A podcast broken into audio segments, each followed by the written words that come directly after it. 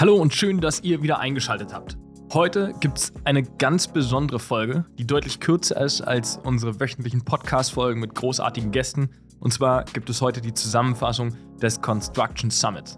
Wer von euch nicht dabei war, aber vielleicht auch die, die dabei waren, vielleicht auch einfach als Resümee, als persönliches Fazit von mir. Ähm, wir waren da, wir haben es uns angeguckt und dann haben wir einige Leute interviewt, was äh, unsere Aufgabe war, eigentlich herauszufinden, wie viel Innovation und ähm, ja, steckt in dem Tag und in der Bauindustrie. Eine ganze Menge haben wir festgestellt. Warum? Weil 90 Prozent der Aussteller hatten Bildschirme und ihre Software im Paket im, oder im Rucksack. Und ähm, fast schon zu viel, ehrlich gesagt. Ich glaube, Hilti war der einzige, mit dem J-Bot, also mit dem Roboter, den wir gesehen haben. Und da konnten wir so ein bisschen mal am, am Roboter spielen und ich konnte ihn mit, ähm, ja, mit dem Joystick bedienen, was, was irgendwie ganz cool war.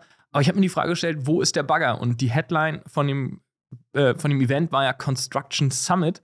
Und Construction, also irgendwie Baustelle, da fehlte mir so der Bagger oder die Hardware. Ähm, ich glaube, wir können aus Prozessen viel, viel rausholen, also beziehungsweise durch Software viel rausholen in den Prozessen. Aber es ist irgendwie nicht alles. Und das hat so ein bisschen gefehlt für mich. Das ist aber auch echt eine persönliche Meinung. Ähm, ansonsten war das ein rundum geiler Tag in Hamburg. Das Event, die Location passen einfach zusammen. Ähm, tolle Leute, tolle Speaker, auch gigantisch gute Vorträge mit vielen Inhalten. Also ich glaube, wer nicht da war, der hat was verpasst.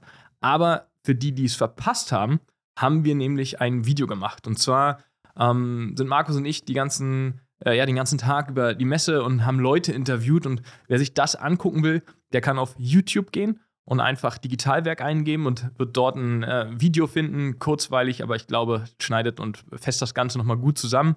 Und ähm, wenn ihr keinen YouTube-Link ähm, äh, findet, dann geht einfach auf digitalwerk.io. Dort habt ihr auf jeden Fall das Video auch nochmal drauf auf der Seite und ähm, ja, könnt euch da inspirieren lassen. Das ist auch so ein bisschen das Thema, wo ich noch raufspringen will, und zwar unsere Kanäle.